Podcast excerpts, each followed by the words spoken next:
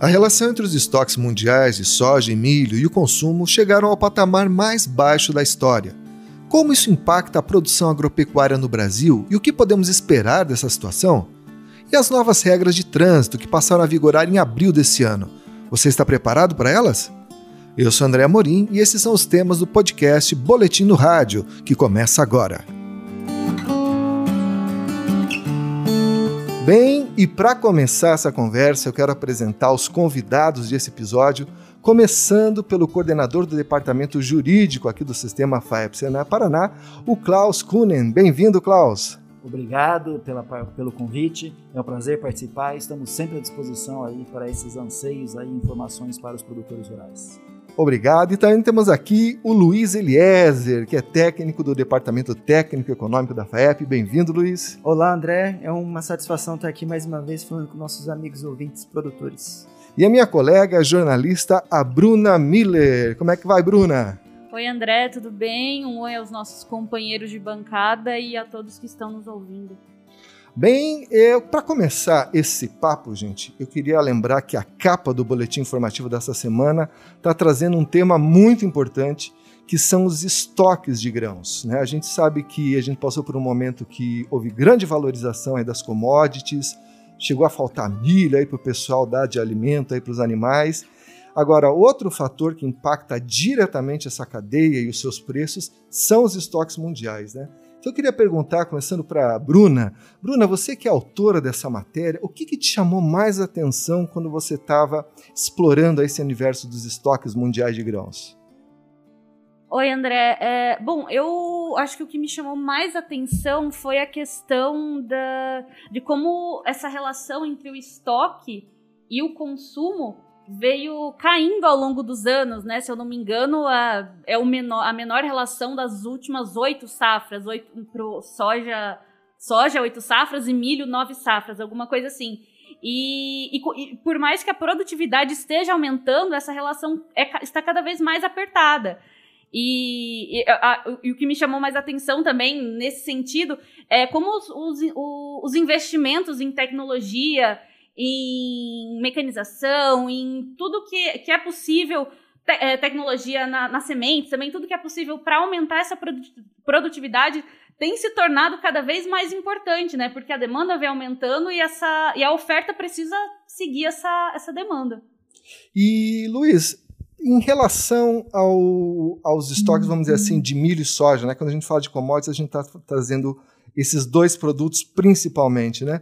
Quando eles estão em estoques muito baixos no cenário mundial, como é a situação de agora, no que, que isso vai impactar? Tanto para o produtor aqui que vai plantar a sua próxima safra, quanto para o mercado, para o mercado de proteína animal. Como é que fica o cenário aí diante disso? Bom, André, é, vale lembrar né, que o estoque ele é uma peça de um grande quebra-cabeça aí na formação de preços uh, das commodities agrícolas, né, principalmente soja e milho no mercado internacional. Complementando o que a Bruna disse, realmente nós estamos aí uh, é a menor relação estoque-consumo das, das últimas oito ou nove safras, tanto para a soja quanto para o milho. E que implicações tem isso, né, André? A gente, a gente percebe que essa, essa redução uh, nos estoques tem algumas variáveis aí. Primeiro foi o clima, né? Nós tivemos climas adversos em diferentes partes do mundo ao longo dos últimos dois anos. Uh, isso do lado da oferta. Do lado da demanda, a gente teve a intensificação da produção de proteínas, uh, principalmente na Ásia, sobretudo na China. A China teve aquele problema de peste suína africana, então ela passou a, a intensificar a produção de outras proteínas animais, cuja ração também é composta uh, de milho e farelo de soja.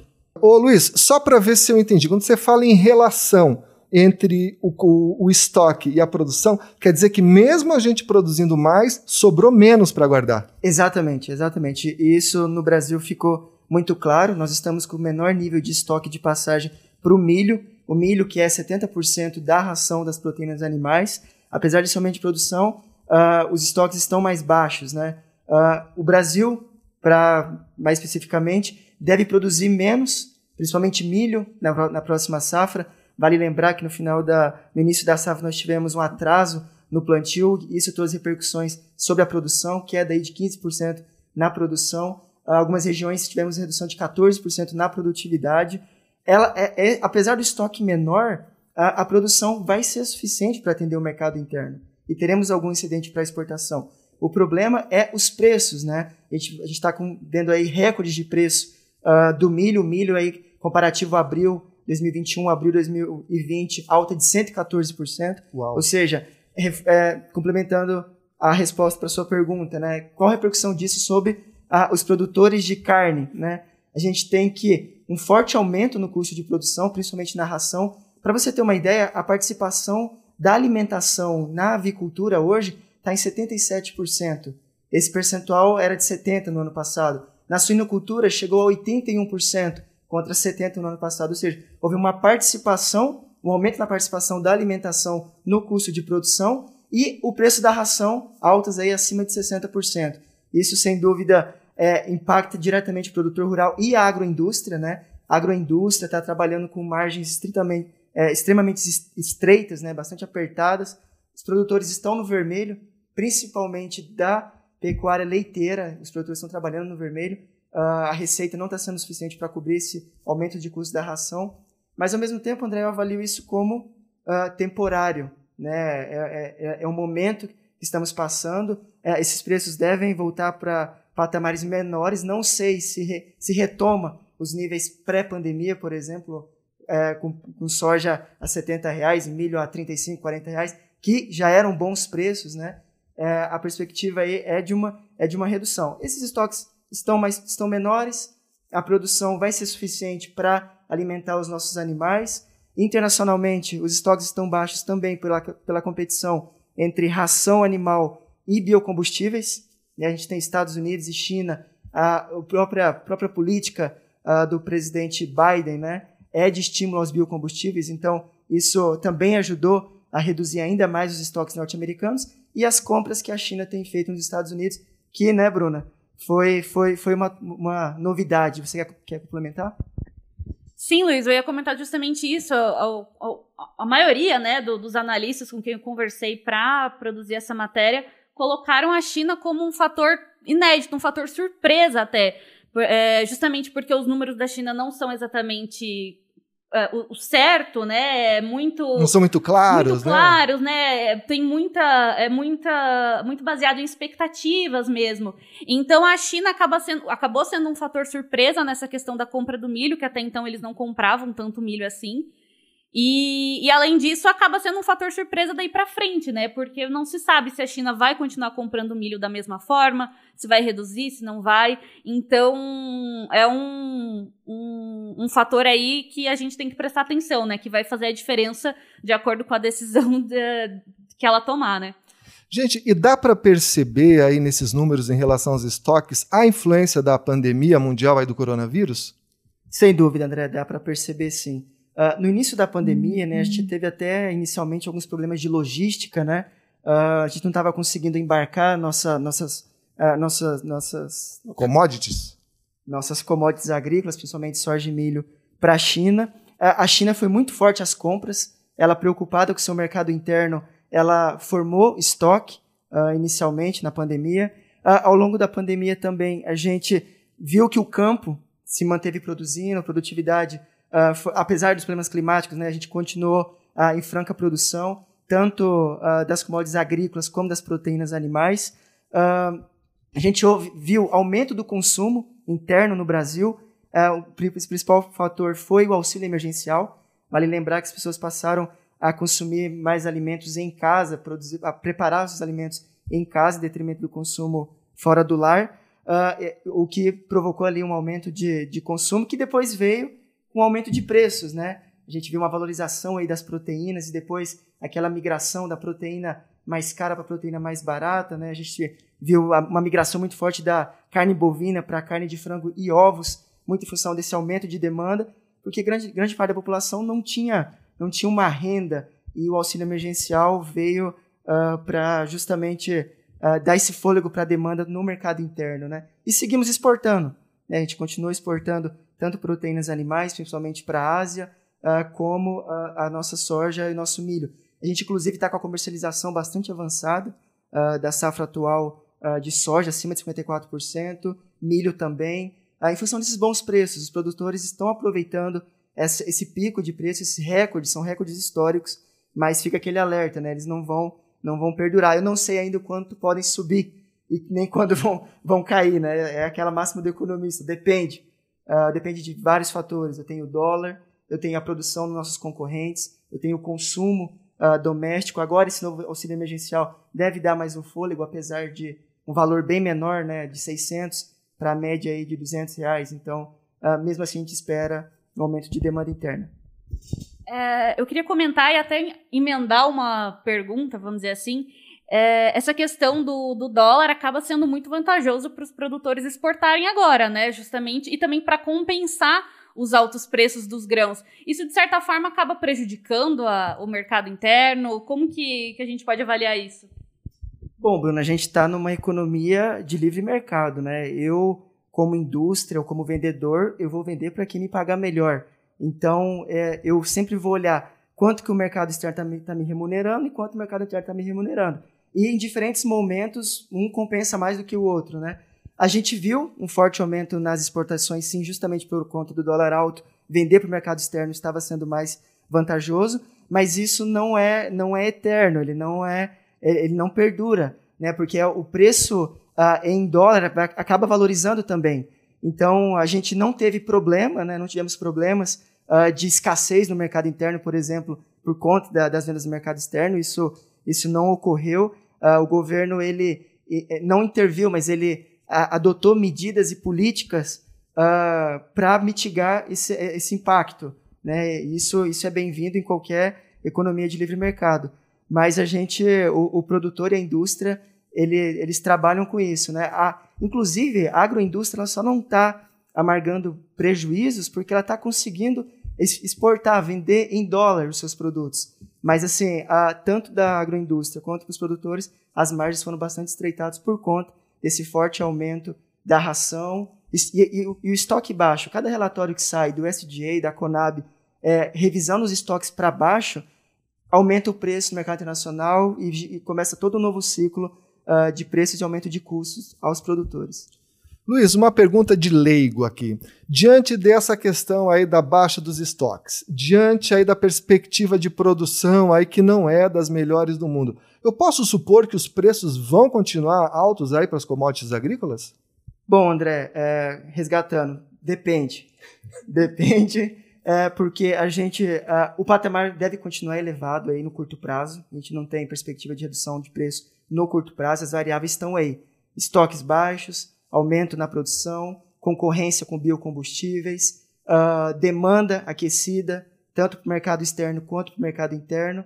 Apesar, uh, e um fator para o aumento da demanda interna é justamente o auxílio emergencial. Então depende. Eu acredito uh, em patamares ainda elevados de preços, tanto para para as proteínas animais quanto para a soja e para o milho. Né? A gente tem visto aí milho acima de 100 reais. A gente, inclusive, está importando milho da Argentina, o que tem viabilidade dependendo da região que você que, você, que, o produto, que a indústria está. Né?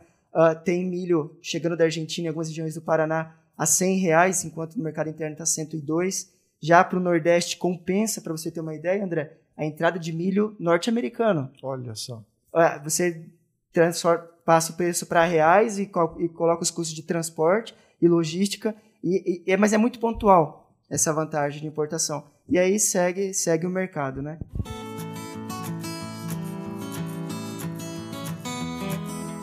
Perfeito.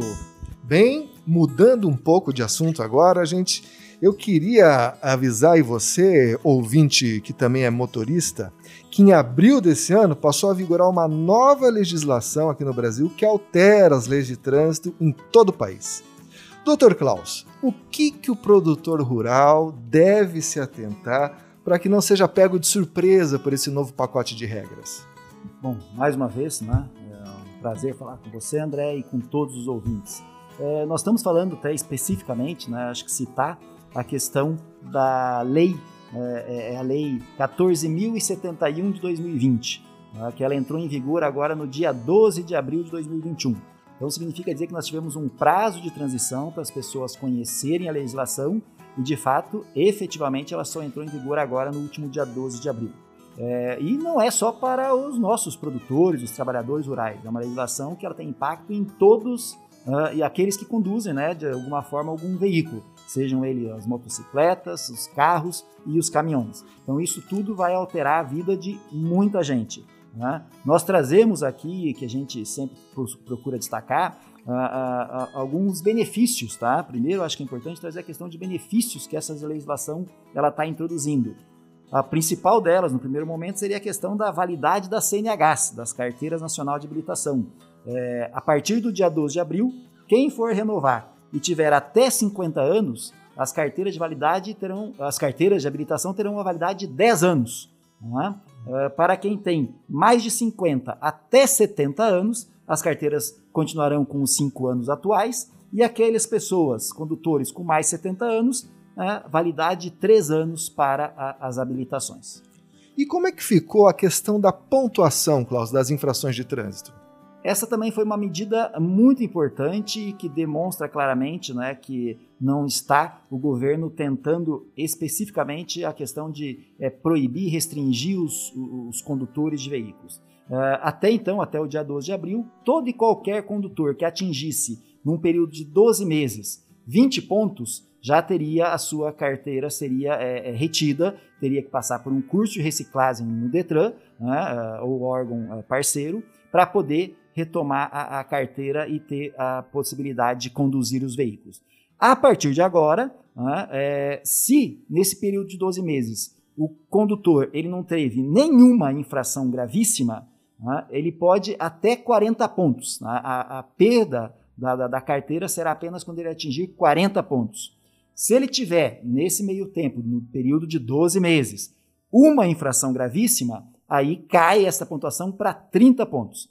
Caso ele tenha duas infrações gravíssimas, daí permanece com o prazo atual, com, com, com a somatória atual, que é de 20 pontos. Tá? E é importante a gente fazer aqui um destaque que para os é, é, motoristas profissionais, ah, condutores profissionais, vamos, estamos dizendo aí aqueles produtores que conduzem seus caminhões levando aí as riquezas do campo, é, independente da, da, das autuações, do tipo de autuação que ele tiver, agora é sempre 40 pontos. Perfeito. E outra situação que me chamou a atenção aqui, que eu imagino que deve influir na vida aí do pessoal do campo, é que agora os cursos que ele fez de habilitação para poder é, dirigir esse veículo especial, transporte de cargas inflamáveis, transporte de, de, de pessoas, esses, esses, essas habilitações, vamos dizer assim, não vão mais vir impressas na CNH, né, Klaus? O, o que, que vai ser feito agora? Pois é, esse é um cuidado que todo mundo deve ter a partir de então. É, você vai ter que portar esses documentos. Então, fez qualquer tipo de atualização uh, que a gente está sugerindo aí, é que até por uma questão de organização, é, o motorista e o produtor tem aí um saquinho plástico, coloque essas autorizações num saquinho plástico e leve consigo, né? É, sempre para todo e qualquer lugar. Porque, infelizmente, realmente não estando isso na carteira, se for solicitado por uma autoridade de trânsito, ele não estando com essa documentação, ele é passível de levar uma, uma multa. Então, e informando também você, caro ouvinte, que o Senar Paraná, em parceria com o Detran, ele oferece uma série de cursos aí para condutores especializados, né? Como condução de transporte de passageiros, de produtos perigosos, de veículos de emergência, além dos cursos de reciclagem, né? E, Bruna, em relação aos prazos agora para adequação nessa nova legislação de trânsito, como é que fica? Bom, uh, tem uma facilidade agora que, o, principalmente em relação aos prazos do exame toxicológico, né, que causa um pouco de dúvida.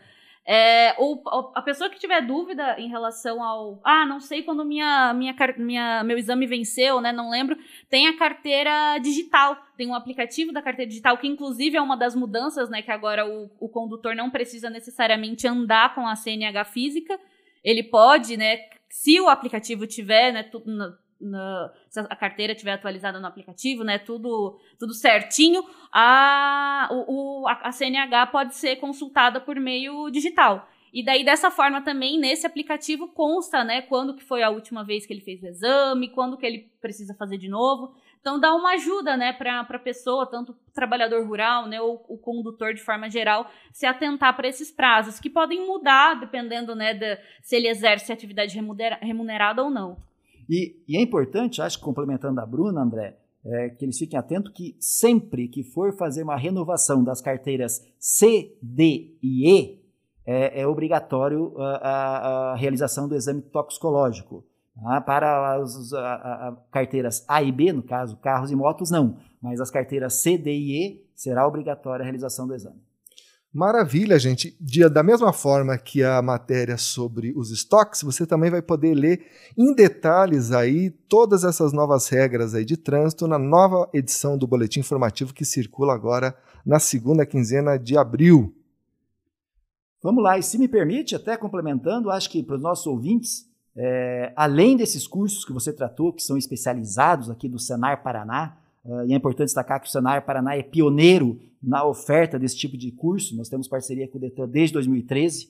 Né? É, uh, basta acessar, todo mundo conhece, mas nunca é demais repetir, www.sistemafaep.org.br, lá na seção de cursos, vocês poderão identificar, além desses cursos aí uh, da questão de, da CNH, vários outros cursos e treinamentos disponibilizados pelo sistema.